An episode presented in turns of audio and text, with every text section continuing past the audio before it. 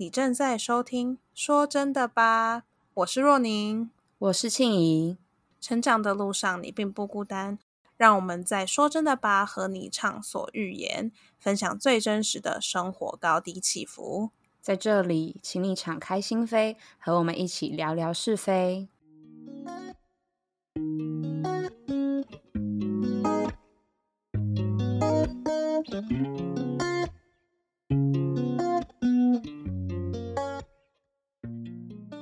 欢迎回到我们的频道。今天要聊的主题，我个人觉得非常非常多有可以分享的啊。今天的主题是 self care，爱自己。所以啊，现在聊聊为什么那时候会讲这个话题好了。谢谢庆怡唤起我 呃，你那微博丧失的记忆。对对对，因为我们很久以前讲的，就是聊到说，哎，我们想要聊这个主题。是吧？呃，那时候我们聊到群体主义跟个体主义的差别，然后我们就提到爱自己。是的。然后今天算是来填坑，因为那时候有说想要做一个就是爱自己跟做自己的主题。不过我们先做了爱自己。嗯，我想问你一个问题。好，你说。当做我们的开头。好，就是爱自己这个词在台湾兴盛吗？因为像。我自己的经验是，呃，我觉得北美很提倡这个 idea，嗯，就是在职场啊，或者在工作上啊，或者是啊人与人互动之间，有时候都会问到这个问题，就是说，哎，你最近过得好吗？有没有好好照顾自己？等等等等等。所以我想了解一下这几年在台湾是怎么样的一个情况。其实我觉得就像嗯做自己这个口号一样，近几年就是。大家那个意识比较有抬头，所以大家对于爱自己、做自己这件事情，感觉有更多更多的关注。然后是，其实台湾甚至有一个节日叫做“五爱五五五五二五爱自己”，那个节日就是用来提倡你要多多关爱你自己、照顾你自己，因为你自己最重要。然后，其实我也是某某一天看到我很喜欢的 YouTuber，他呃分享了这个节日。我才发现说，哦，原来其实爱自己这件事情变成已经有一个节日了，它已经有一个很初步的架构出来。我其实蛮讶异的，因为感觉是哦，对，因为早些年感觉大家对于放在自己这个 idea，对，感觉很单薄，怎么说？感觉很不没有那么重视，就是相较于群体这一块来说，对。然后后面是嗯，近几年慢慢。就是在这一块，我觉得有越做越好。因为其实我觉得有一个，嗯，我前我刚刚看到一个文章，我觉得他讲的非常非常的好。他说，嗯，为什么会有这个节日设立？是因为你要先关爱自己，你要先了解自己，然后到接纳自己，然后你就是你要先 focus 在自己，然后你提升你自身的心理素质，进而你才会去爱别人、爱社会，你才能够提供社会价值。就是我觉得它是一个循序渐进，我非常非常喜欢他这一个观点，因为我觉得你都不爱自己，你怎么能够，你怎么会爱别人？你都不爱自己了，你都不会照顾好自己，你怎么会照顾好别人，甚至跟别人之间的关系？所以我觉得他讲这句话讲的非常非常的好。嗯，我觉得这件事情是就像他讲的那样，就是你先照顾好自己，你才会去爱别人。然后甚至照顾好别人，而且这句话对于群体主义来说，我觉得也是通用的。每群体里面的每一个人都先照顾好自己，你们的那个群体才会越变越好，不是吗？是，是真的挺群体的诶。对啊，你的文章是可以提供一下吗？就是你的文章是在哪里找到的？然后是哪一个平台发布的？这是在每日头条上面找到的。然后如果大家对于这篇文章有兴趣的话，我们会把它放在 IG，就是大家可以。上去看一下，或者我会放在这一篇我们这一个这一集的底下描述框，所以如果有兴趣的话，可以再看一下。我觉得这篇文写的蛮好的。嗯，好的，对，感谢你回答我问题，因为就是提供一下我的想法，就是你刚刚说，呃，爱别人之前要先爱自己这句话，我非常非常常在社群媒体上面看到，应该已经有，或者是这句话我常常听到，就是说。身边人常常说哦，love yourself before you love anyone else，等等等。但呃，有时候我会觉得说这一些话跟爱自己这个这三个字，啊，有点被泛滥的用，反而我没有看到有些人的 po 文里面讲了什么实际的爱自己的行动。对你有这个感觉吗？就感觉他很像变成只只是纯粹为了一个 hashtag，你懂吗？有可能，你懂吗？就是 只是他可能说哦，今天天气很好，然后 hashtag 爱自己，然后就觉得嗯，重点了，你怎么爱自己？你有说出来吗？对啊，所以会觉得，哎，你这个举例举的太好了吧？我觉得，我觉得对啊，是我们这世代就是。你看不到重点，你会觉得说你爱自己啊？你做了什么吗？没有啊，你没有告诉我你怎么爱你自己啊？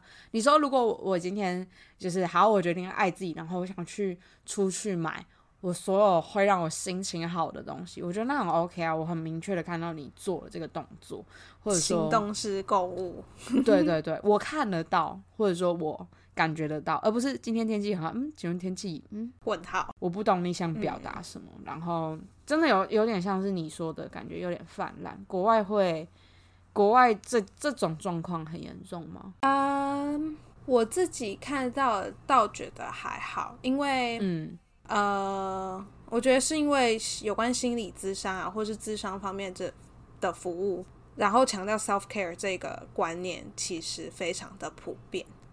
所以他们在宣传这些观念的时候，都会提供出具体的做法。嗯，然后身旁的朋友，我觉得这算是有点像在台湾问你假爸爸呀那这样子，会问说：“哎，你最近过得好不好？然后有没有做些什么自己喜欢的事情？等等等，已经算是就是你假爸爸这个等级的问问题了。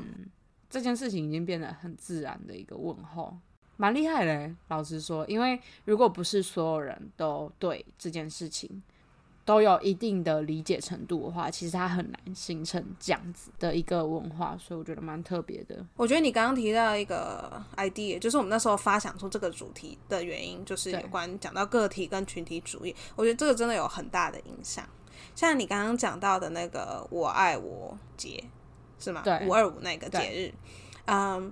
然后你还要延伸提到说，哦，这样呃，整体你爱自己，然后才爱身旁的人，然后啊，就是促进整体社会健康这样子，还是有提到整体社会这件事情。然后呃，那我刚刚在做调查 research 的时候，也有看到呃，这里有一个 International Self Care Day，然后是七月二十四号。但是我在看这个节日的内容的时候，完全没有特别提到。群体这个 idea，并不是说呃自我照顾不会促进整体社会进步或健康，我觉得是有的。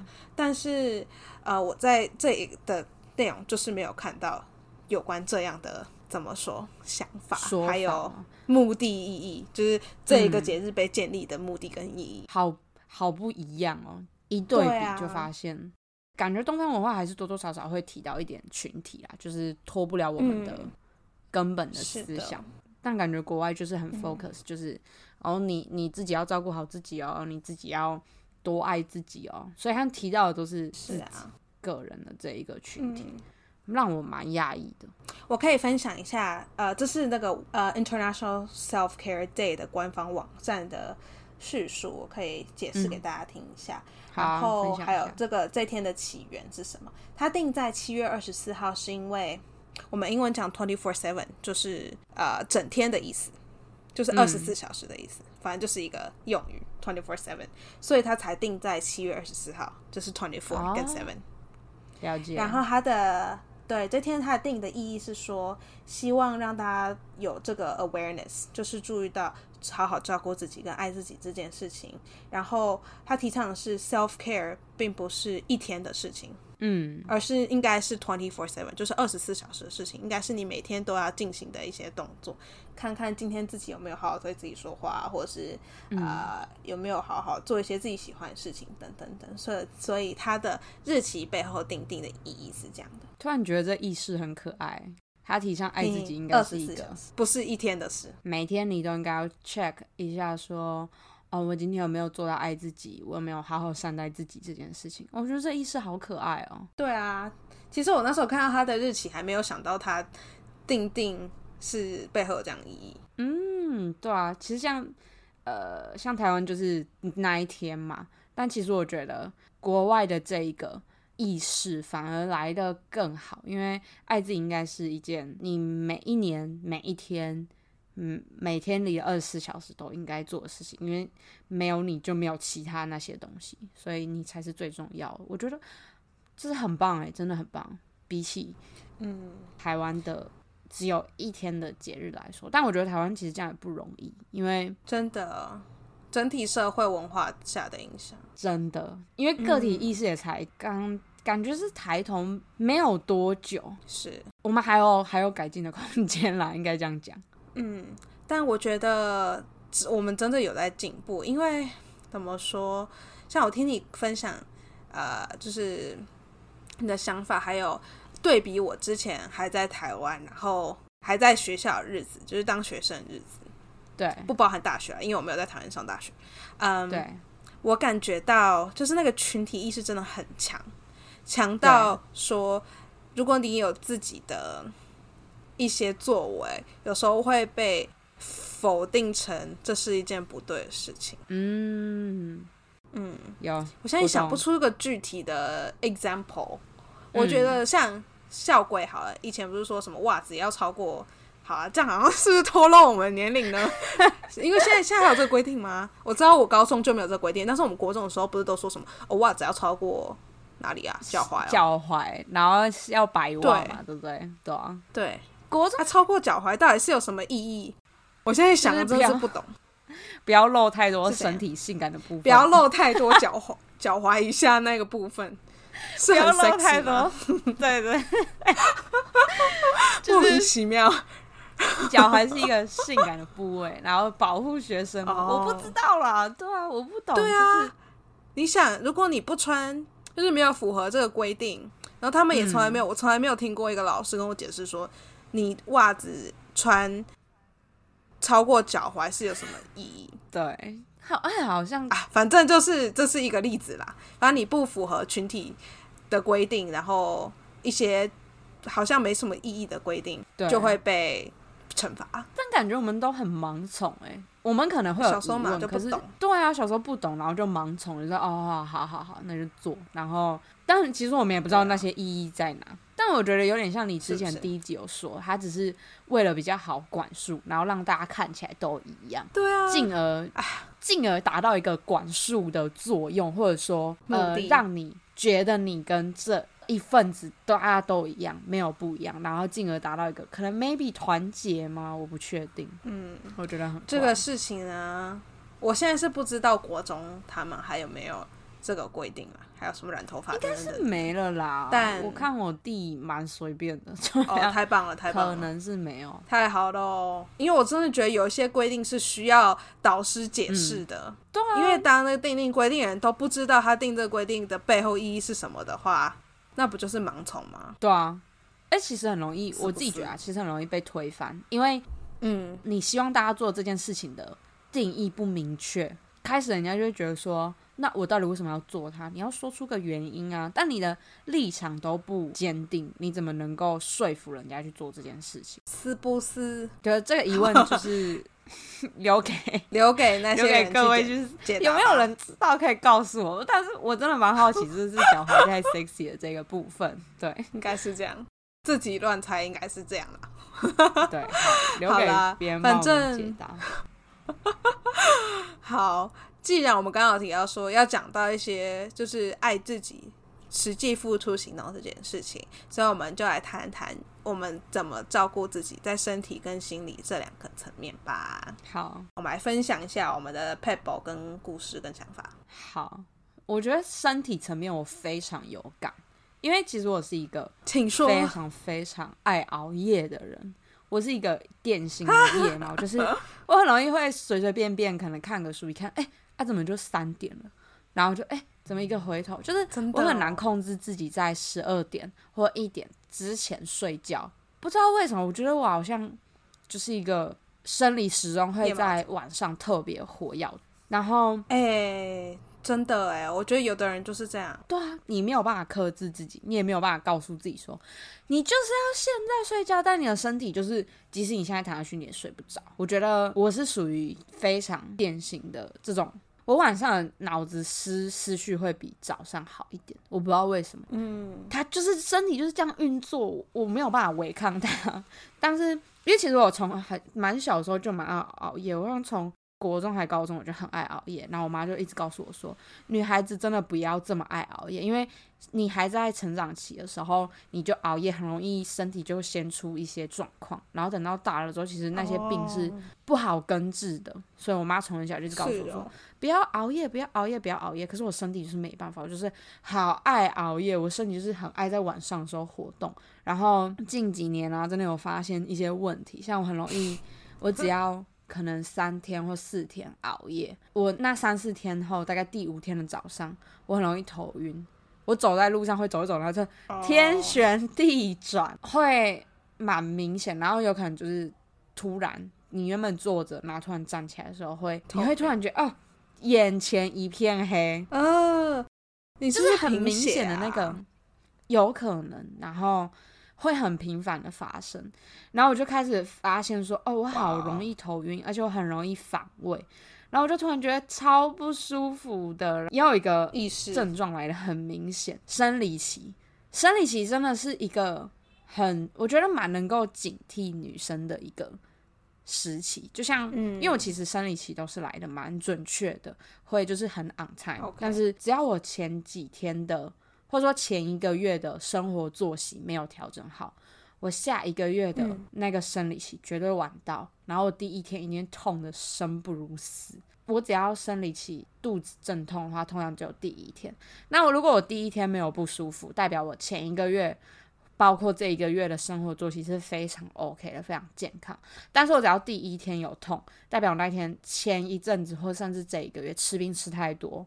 然后不早睡，爱喝冰的生活作息不不良这样子。我有一次我就跟我表姐聊天，然后聊聊聊，我就发现说，哦，我如果我的呃生理期要乖乖的话，代表我前一个月就是生理的作息要非常的健康。嗯，办我生理期的第一天，我因为痛的生不如死。然后我表姐就默默跟我说，那不代表你一整年都要这样吗？你的生理期一定是扣合前一个月跟这一个月，所以代表你每一个月都要这样子，就是按表操课，代表你一整年都要非常的健康。然后忽然意识到说，哦，对，哎，那我到底在干嘛？就是我忽然意识到我对我身体有多么的不好好呵护它，有多糟蹋它。然后是他跟我讲完那句话，我才意识到，哦，天哪，我好糟蹋我的身体，而且我好几个月都没有乖乖的有一个健康的作息，导致我好像每一个每一次的生理期我都痛的生不如死。所以最近我就蛮深刻的了解到这件事之后，我就觉得不行，我一定要好好根治我的夜猫子症状。所以我就开始，因为我后来发现会有夜猫子症状，是因为。前面有太多事情没有做完，所以导致你后面的事情要一再的拖延。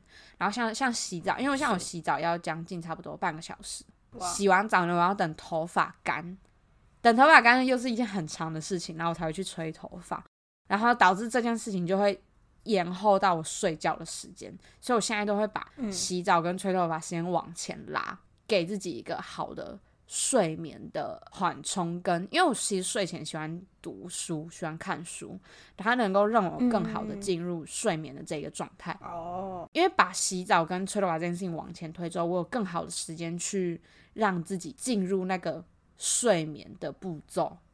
所以我能够更好的睡眠品质，所以我最近就开始有在做这件事情，有变得比较好。嗯，所以最主要你在照顾自己生理这个层面的话，是你先意识到呃自己哪里出了问题，然后你慢慢调整自己的作息，这样子。对，我觉得人哈就是一种不见棺材不掉泪，真的，你没有你身体还没有发现状况之前，你就会觉得你很健康。然后或者说哦没关系，所以当你今天身体一发生状况，它有警讯出来的时候，其实我觉得那都已经是一个蛮危险的状况，就代表你的身体撑不住了，它不行，它没有办法再这样子超额负荷，它真的需要一个健康座椅，它才会发出警讯。所以我觉得人呐，就是不要不见棺材不掉泪。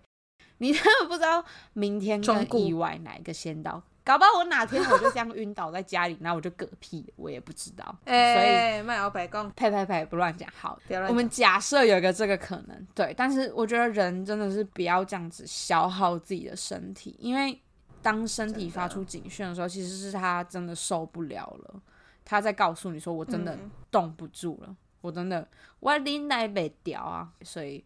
好好照顾自己的身体，不管男生女生，我只是觉得女生会比较警讯比较明显，是因为我们多了一个生理期。其实生理期是一个蛮蛮好去审视你身体状况的一个标准。可能有的人本来生理期就不太好，那我觉得如果你的生理期本来来的就不是很准确，可能你的身体就有先天的一些算是不健康嘛。因为每个人，嗯，对对对对，就是每个人其实身体都有。一些先天的不良，那对对，女生比较好去用生理期去评断你的身体，但是男生我觉得比较难，是因为男生没有生理期，嗯嗯嗯，男生身体本来就比好像比大多数来就比女生来的健康一些，所以他们比较难去发现问题。我觉得男生真的非常需要好好观察自己身体的一些状况，因为你们的呃身体状况本来就比女生难察觉一点，所以男生对于身体这一块，我觉得。需要更多去注意。谢谢你的建议，我觉得真的是，我觉得平常就要学着聆听自己的身体，当然很重要。来，那我们讲完身体层面，我们把身体切开，我们往心走。切开，像剥洋葱一样。我想说你要切去哪里？切到这样才可以直切核心呢。呃，切到心脏去。我们走到心理层面，我觉得心理层面感觉你应该有很多可以跟我分享。OK，我也先讲一下，就是有关意识到问题这件事情。因为啊，怎么说？我一直都知道说哦，什么要照顾自己呀，然后要就是聆听自己身体的声音，还有警讯。等等等这件事情，不过我我觉得我一直没有好好的拨时间给自己。对我我的意思是说，像我平常大部分时间都花在工作，或者是呃 什么职涯发展等等等，但是这些都不算是真的拨一段时间给自己。然后呃，我意识到这件事情是因为呃，我之前在呃找工作上面遇到了一些困难。然后因为我就是那种会假设这里有一个旋转钮好了，我就是把火力调到最大那种，然后一次就是投入很多时间跟精力进去。然后当我呃没有达到自己预期的目标的时候呢，我那时候是会觉得说。我已经不知道我自己还可以做什么了，嗯，然后就变得说有点打击自己，就是我觉得自己没有跟自己站在同一阵线上，因为我知道我已经尽力，我已经能把我能做的都做了，然后其他事情我不能掌控因素，我还是把它当成是我自己的问题，所以这样子变成说我自己造成自己心理压力很大，所以我就跟我呃男朋友他妈聊，然后反正我们就讲到了很多很多不同的事情，然后我还有写一个小笔记整理出来，哇。我在二零二零学会的功课，有关在爱自己跟照顾自己这件事情上面。因为我写的是英文，所以我先念英文，然后再翻译给大家听。对，来分享一下你的笔记。第一点就是，You need to be your best friend. Treat yourself like your best friend, and always love yourself. 就是说。像有几个状况发生的时候，你可以反问自己说：当今天是你最好的朋友发生这件事情的时候，你会不会以这样方式来对待他？所以，像我的例子是说，因为我那时候就很自责，说：哦，我是不是又哪里没有做好？然后，所以才会呃没有拿到这个 job offer。所以，我那时候我男朋友他妈反问我的问题是说：今天假设是你最好的朋友去了这个工作面试，然后他已经尽了全力，但是还是没有达到他想要的结果，你会因为这样子而责备他吗？嗯，然后我觉得，哎。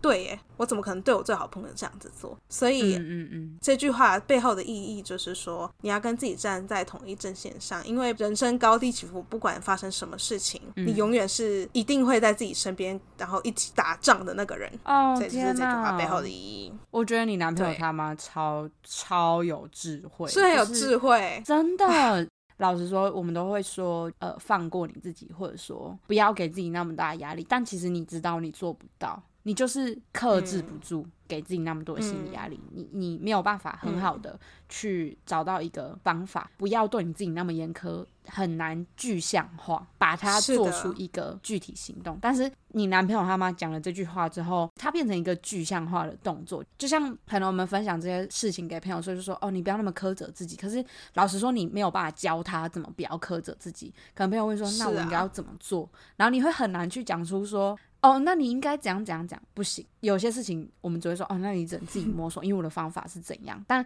我觉得阿姨她讲这句话就非常非常的好，而且你是能够马上就做出那个动作，因为你能够将心比心的去思考，所以我觉得很猛，这招超猛，可以学起来。一语点醒梦中人，我就是那个梦中人啦，是你就是被点醒的那个人啦。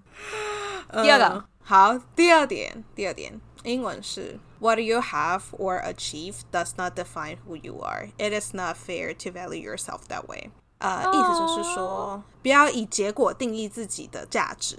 所以他举了另外一个例子呢，就是说，因为我男朋友他现在是。 警察，然后呢？呃，但是他在三月的时候被 laid off，就是被他原本前一个工作解雇，是因为这边的景气的关系。但是他对，就是在这几段这几个月空窗期之后，终于进了他的梦想职业，就是他一直想要进的那个轨道。他问我的话是说呢，在。我男朋友还没进入那个他想要职业之前，他是一个失业的状态。那你会因为他没有进入他想要这个职业，而觉得他是个 loser 吗？或者是他没有，他是一个没有价值的人吗？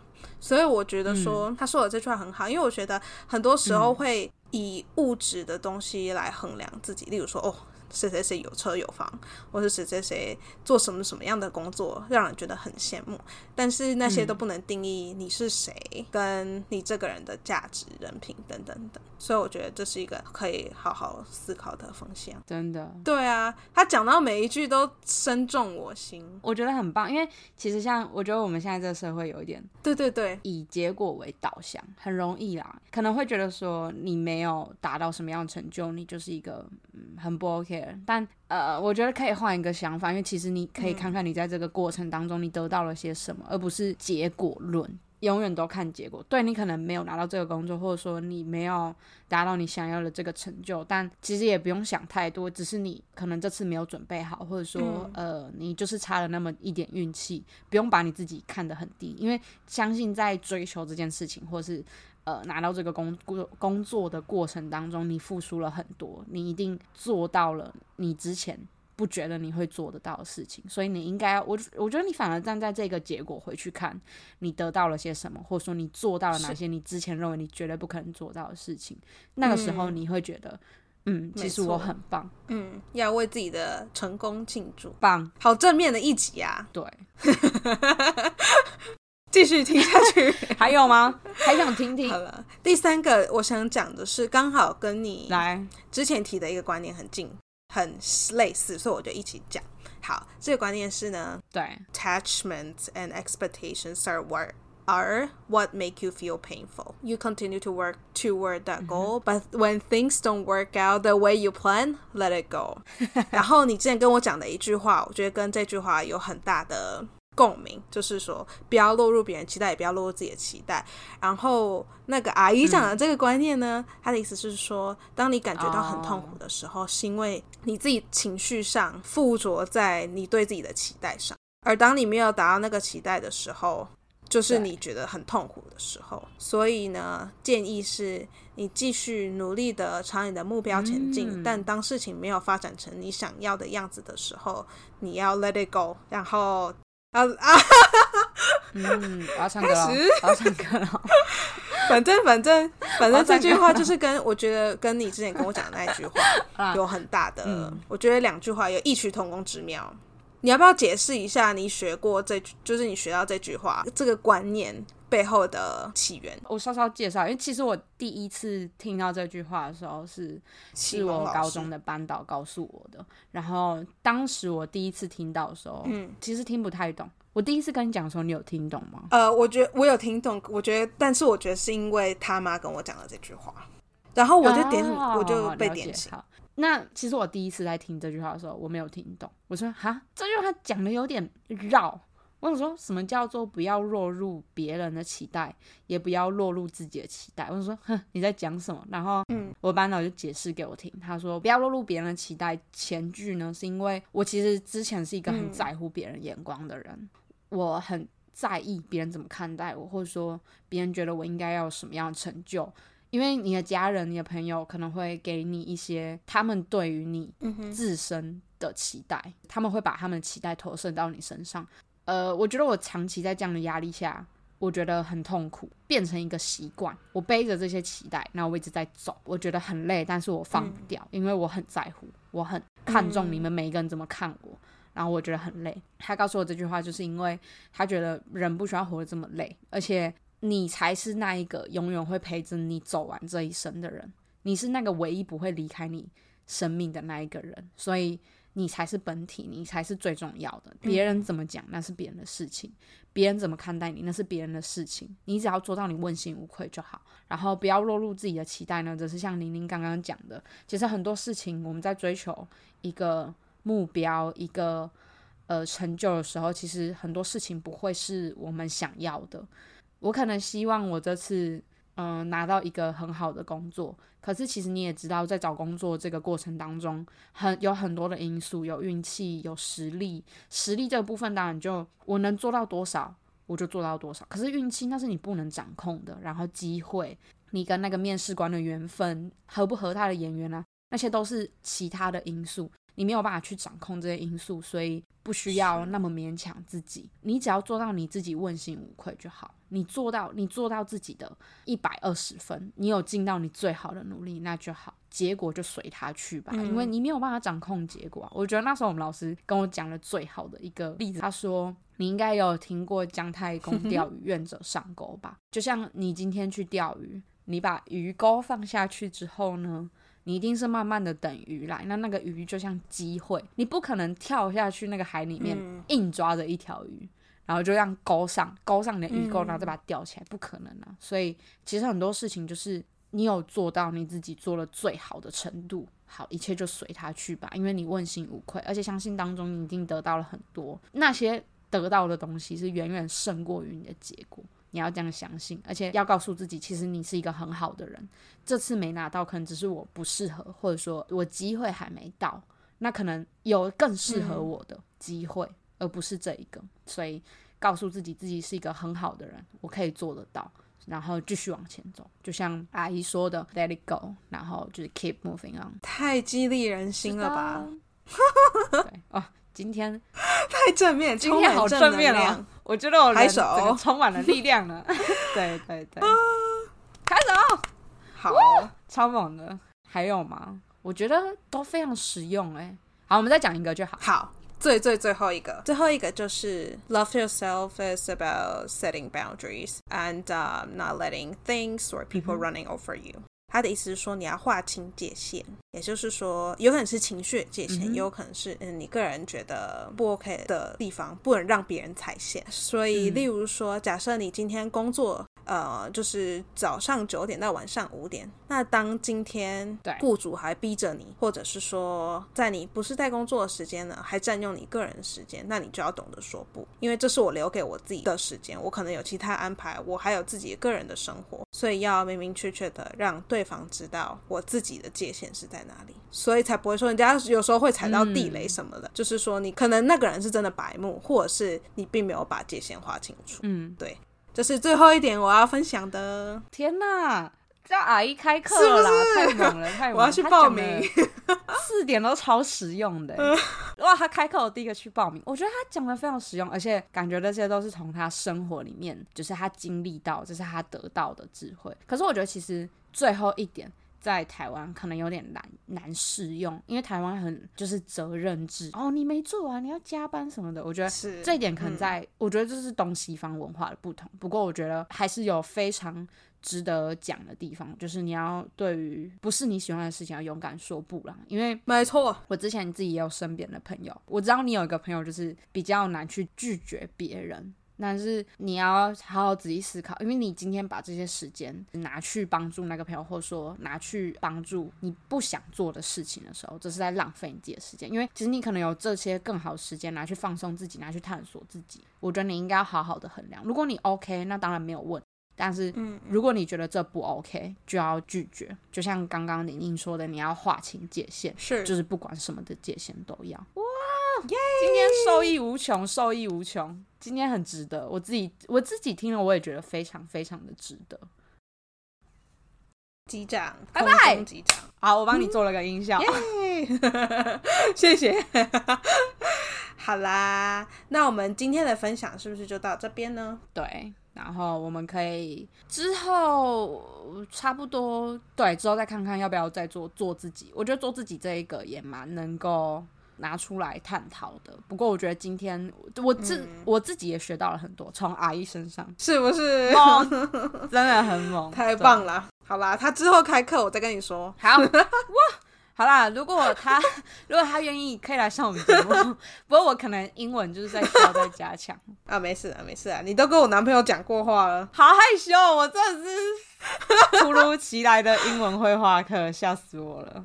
好，对啊，下次见招拆招，你做的很好。好啦，回归正题，对，嗯。希望大家可以，如果你呃在生活之中有这些的问题的话，不妨用这些方法去解决。不管是生生理啊，就好好检查检查自己的身体，然后好好对待自己的身体，或者是心灵层面。刚刚宁宁教了上述四个方法，我觉得都非常非常的有效。希望在二零一零里面，你们可以用这些方法让自己过得更好、更舒服、更爱自己。因为我觉得你永远要记。会陪你走完这一生的人，不是你的另外一半，不是你的爸妈，不是你的朋友，而是你自己。你自己才是你自己最好的朋友。就像刚刚玲玲讲的，虽然她讲英文。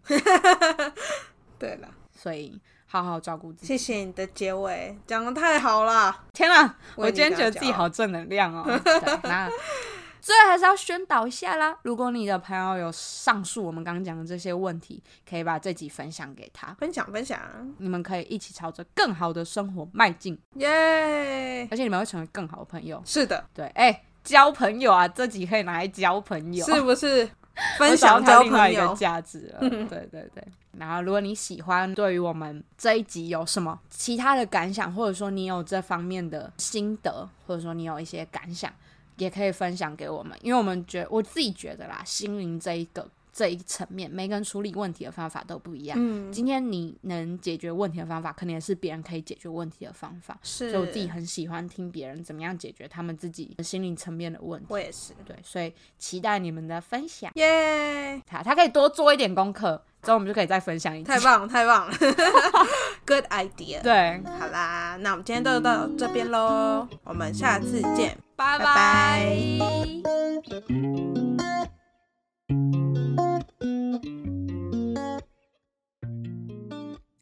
请大家帮我们用一根手指头的时间订阅这个频道，也别忘了帮我们评分、留言，并把节目分享给身边的朋友。最新的动态都在我们的 Instagram 账号上。你可以搜寻“说真的吧”，或者是打我们的账号名称 “Come On In Podcast T W”，拼法是 C O M E O N I N P O D C A S T T W。